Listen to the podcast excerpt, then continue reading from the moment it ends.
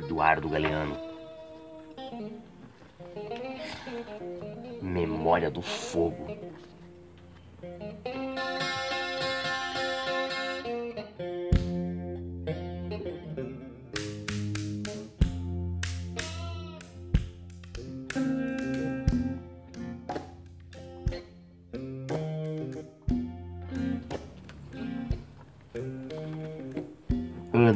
1649.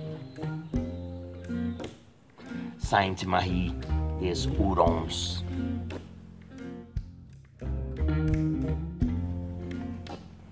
A linguagem dos sonhos.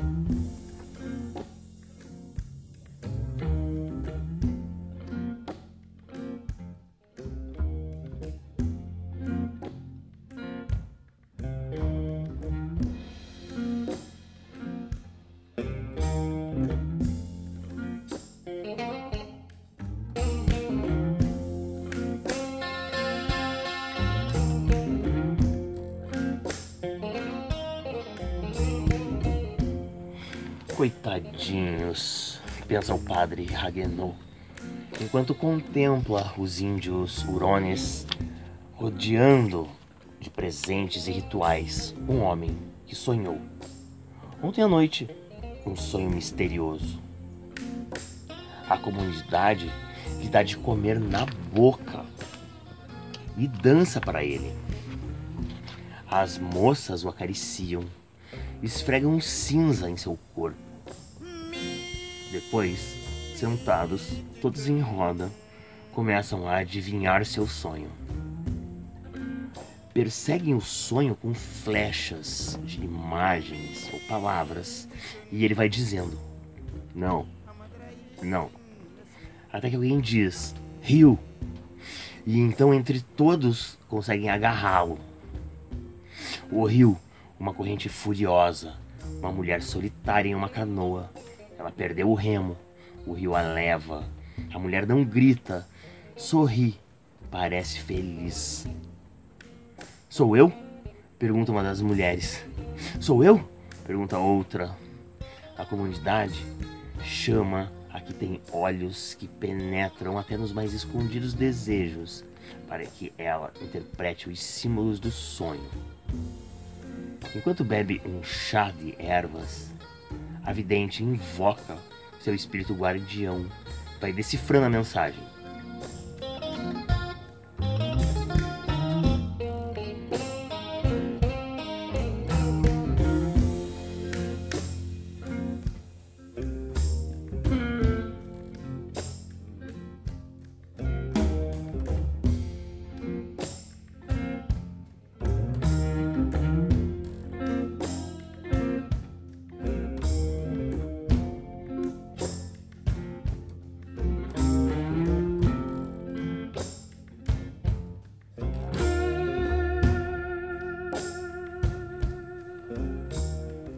Creem os Hurones, como todos os povos iroqueses, que o sonho transfigura as coisas mais triviais e as converte em símbolos ao tocá-las com os dedos do desejo.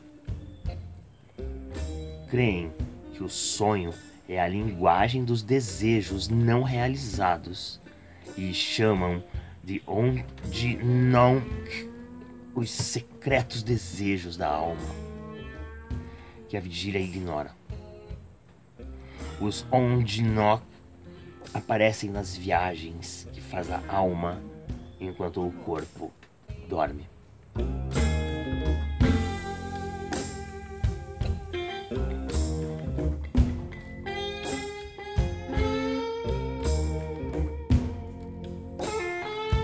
Coitadinhos, pensa o padre Regnot para os Hurones, se faz culpado de grave crime quem não respeita o que o sonho diz. O sonho manda. Se o sonhador não cumpre suas ordens, a alma se enfurece e adoece o corpo ou o mata. Todos os povos da família iroquesa sabem que a doença pode vir de guerra ou acidente ou da bruxa que mete no corpo dentes de urso ou estilhaços de osso. Mas também vem da alma, quando ela quer algo que não lhe dão.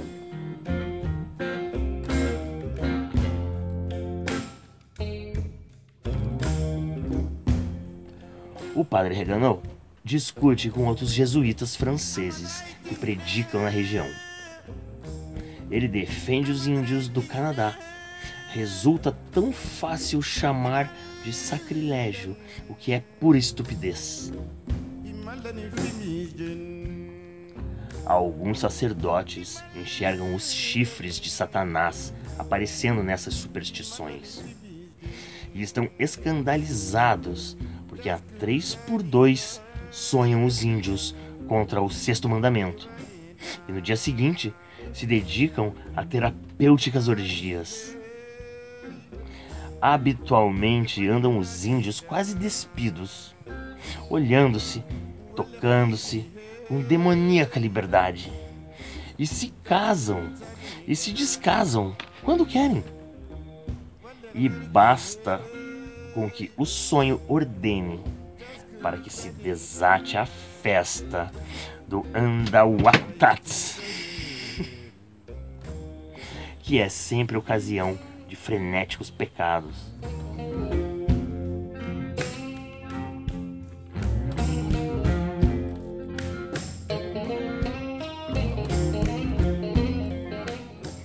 O padre Hagenot não nega que pode encontrar o diabo terra adubada nesta sociedade sem juízes, nem delegados, nem cárceres, nem proprietários, onde as mulheres dividem o comando com os homens e juntos adoram deuses falsos, mas reivindica o fundo de inocência dessas almas primitivas, ainda ignorantes da lei de Deus.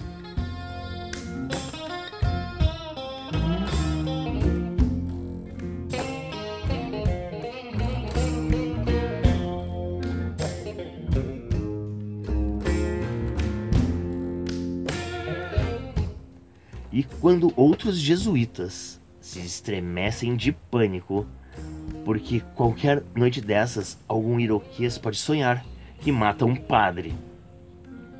E Haganot recorda que isso já ocorreu várias vezes e que então basta com permitir que o sonhador esfaqueie uma batina enquanto dança seu sonho em uma inofensiva pantomima.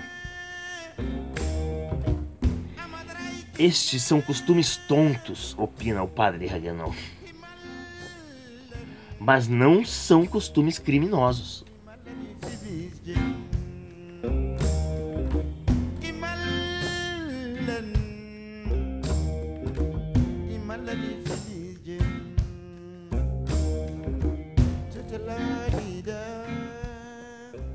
Eduardo Galeano. Memória do Fogo.